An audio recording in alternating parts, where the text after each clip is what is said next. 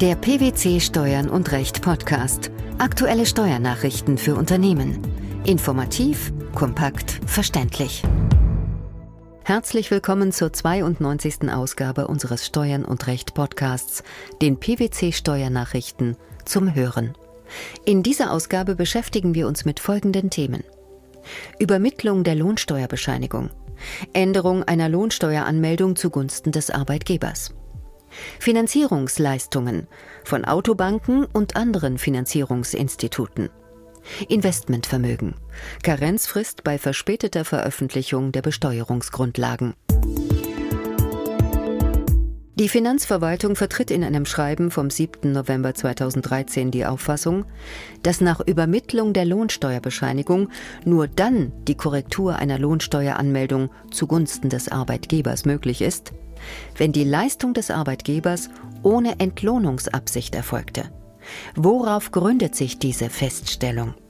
Mit Urteil vom 13. November 2012 hatte der Bundesfinanzhof entschieden, dass sein Arbeitgeber eine Lohnsteueranmeldung zu seinen Gunsten ändern kann, wenn er feststellt, dass ihn sein Arbeitnehmer betrogen hat und die Lohnsteuer daher zu Unrecht abgeführt wurde. Im Streitfall hatte sich ein Lohnbuchhalter in betrügerischer Absicht ein zu hohes Gehalt ausgezahlt. Diese Zahlungen wurden dem regulären Lohnsteuerabzug unterworfen. Nachdem der Arbeitgeber dies bemerkt hatte, änderte er die Lohnsteueranmeldung. Zu diesem Zeitpunkt war die Lohnsteuerbescheinigung des Lohnbuchhalters bereits an das Betriebsstättenfinanzamt übermittelt. Ausgehend von diesem Fall haben die Finanzbehörden der Länder abgestimmt, wie diese Entscheidung anzuwenden ist. Zu welchem Ergebnis kamen sie? Zunächst wird in dem Schreiben des Bundesfinanzministeriums klargestellt, dass in Fällen, in denen sich ein Arbeitnehmer unbefugt ihm nicht zustehende Beträge auf sein Konto überweist, kein Arbeitslohn vorliegt. Auch wird ausgeführt, dass es sich demgegenüber bei versehentlichen Überweisungen, die der Arbeitgeber jederzeit zurückfordern kann, um Arbeitslohn handelt. Die Änderung der Lohnsteueranmeldung und der Lohnsteuerfestsetzungen ist unter den Voraussetzungen der einschlägigen Regelungen der Abgabeordnung auch nach Ablauf des für die Anmeldung maßgebenden Kalenderjahres zulässig. Führt die geänderte Lohnsteueranmeldung zu einer geringeren Lohnsteuer, ist eine Änderung jedoch nur in Fallgestaltungen zulässig, die mit der vom Bundesfinanzhof entschiedenen Rechtssache vergleichbar sind. Wann liegt so eine vergleichbare Fallgestaltung vor? Nach Verwaltungsmeinung liegt sie zum Beispiel dann vor, wenn sich ein Arbeitnehmer die Zahlungen, für die Lohnsteuer anbehalten worden ist, ohne jeglichen Anspruch und gegen den Willen des Arbeitgebers verschafft hat. Nur in einem solchen Fall soll das Finanzamt dem Änderungsantrag entsprechen. Weitere Voraussetzungen sind, dass der Antrag auf Änderung einer Lohnsteueranmeldung schriftlich begründet wird und dass der Arbeitgeber die bereits übermittelte oder ausgestellte Lohnsteuerbescheinigung berichtigt hat. Wie fügen sich die Ausführungen in die zugehörige Rechtslage? Nach geltender Rechtslage ist es zulässig, dass die einem Arbeitnehmer, wenn auch zu hoch, bescheinigte Lohnsteuer im Rahmen der Veranlagung zur Einkommensteuer angerechnet wird. Unabhängig davon kann ein Arbeitgeber, der feststellt, dass er zu viel Lohnsteuern einbehalten und abgeführt hat, die Erstattung dieses Betrags durch eine entsprechend geänderte Lohnsteueranmeldung beantragen. Diese Änderung ist möglich, solange die Lohnsteueranmeldung noch unter dem Vorbehalt der Nachprüfung steht. Die Finanzverwaltung argumentiert hingegen, dass die Gefahr besteht, dass zweimal Lohnsteuer erstattet wird. Wann könnte es zu einer doppelten Erstattung kommen? Zum einen, wenn der Arbeitgeber von seinem Recht Gebrauch macht, die Lohnsteueranmeldung zu korrigieren. Und zum anderen, wenn der Arbeitnehmer im Rahmen seiner Einkommensteuererklärung den steuerpflichtigen Arbeitslohn korrigiert und die bescheinigte Lohnsteuer auf die festzusetzende Einkommensteuer bei seiner Veranlagung angerechnet wird. Ist diese Argumentation nachvollziehbar? Diese Sorge der Finanzverwaltung ist durchaus nachvollziehbar, aber unter Beachtung der allgemeinen gültigen verfahrensrechtlichen Regelungen weder halt noch gerichtlich durchsetzbar. Das BMF-Schreiben steht damit also einerseits im Widerspruch zu den allgemeinen Änderungsvorschriften der Abgabenordnung, andererseits stellt es einen Nichtanwendungserlass zu dem genannten BFH-Urteil vom 13. November 2012 dar. Welche Schlussfolgerung lässt das zu? Um das von der Finanzverwaltung gewünschte Ergebnis zu erreichen, müssten zuvor die einschlägigen steuergesetzlichen Regelungen geändert werden. Ähnlich wie in dem Fall der zu niedrig angemeldeten und abgeführten Lohnsteuer könnte man beispielsweise regeln, dass die zu viel abgeführte Lohnsteuer allein vom zuständigen Wohnsitzfinanzamt des Arbeitnehmers erstattet werden darf. Ohne eine solche Rechtsänderung kann die zu viel abgeführte Lohnsteuer im Rahmen der gesetzlichen Änderungsmöglichkeiten jederzeit vom Arbeitgeber zurückgefordert werden, denn er schuldet und haftet allein für die Lohnsteuer, die bei Anwendung der einkommensteuerlichen Vorschriften entstanden und dementsprechend abzuführen ist. Der Erwerb hochpreisiger Gegenstände wie Autos, Möbel oder größerer Elektrogeräte wird vor allem bei Privatkunden häufig durch die Finanzierungsleistung einer Bank erleichtert oder sogar erst ermöglicht. Die Hersteller und Händler sind daran interessiert, dass ihre Kunden unkomplizierten Zugang zu solchen Finanzierungsleistungen haben und dort attraktive Konditionen vorfinden und leisten daher bei Abschluss eines Kredit- oder Leasingvertrags einen Beitrag an die Bank. Wie derartige Beiträge umsatzsteuerlich zu behandeln sind, hängt dabei vom Einzelfall ab. Was sollte man wissen?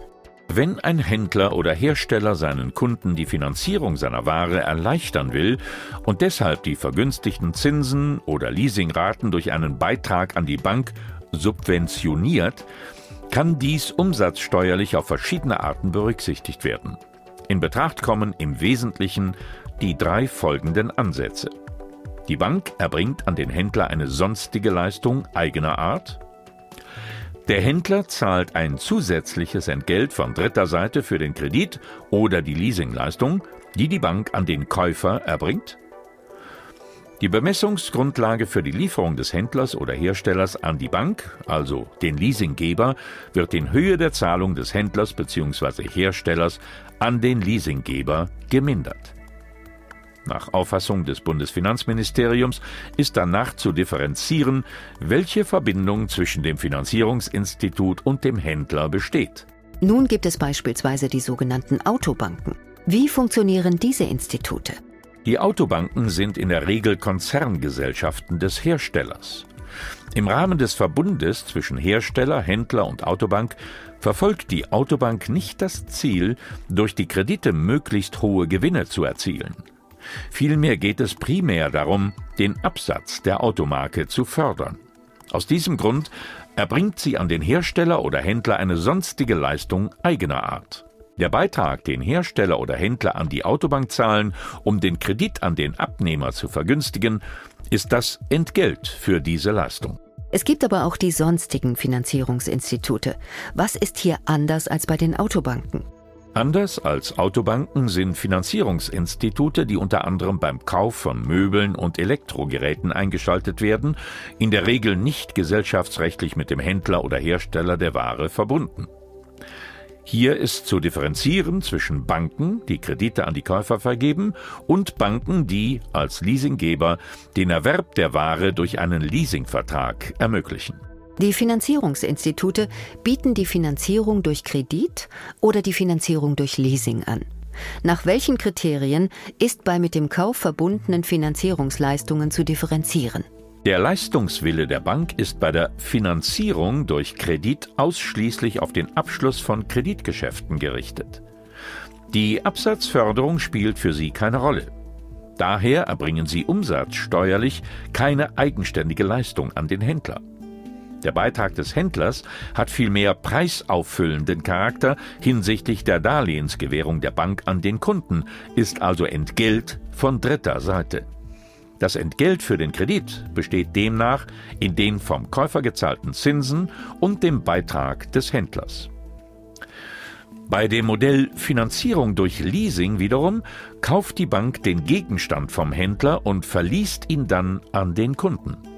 Auch hier ist die Bank nicht daran interessiert, den Absatz des Händlers zu fördern und erbringt daher keine eigenständige Dienstleistung an den Händler. Der Händlerbeitrag steht vielmehr in direkten wirtschaftlichen Zusammenhang mit der Lieferung des Gegenstands durch den Händler an die Bank.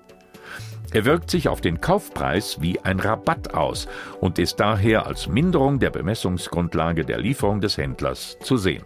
Wichtig zu wissen ist, dass, sollte der Leasinggeber innerhalb eines Unternehmensverbunds mit dem Hersteller oder Händler verbunden sein, auch hier, wie im Falle der Autobanken, eine Leistung des Leasinggebers an den Hersteller oder Händler in Betracht kommen.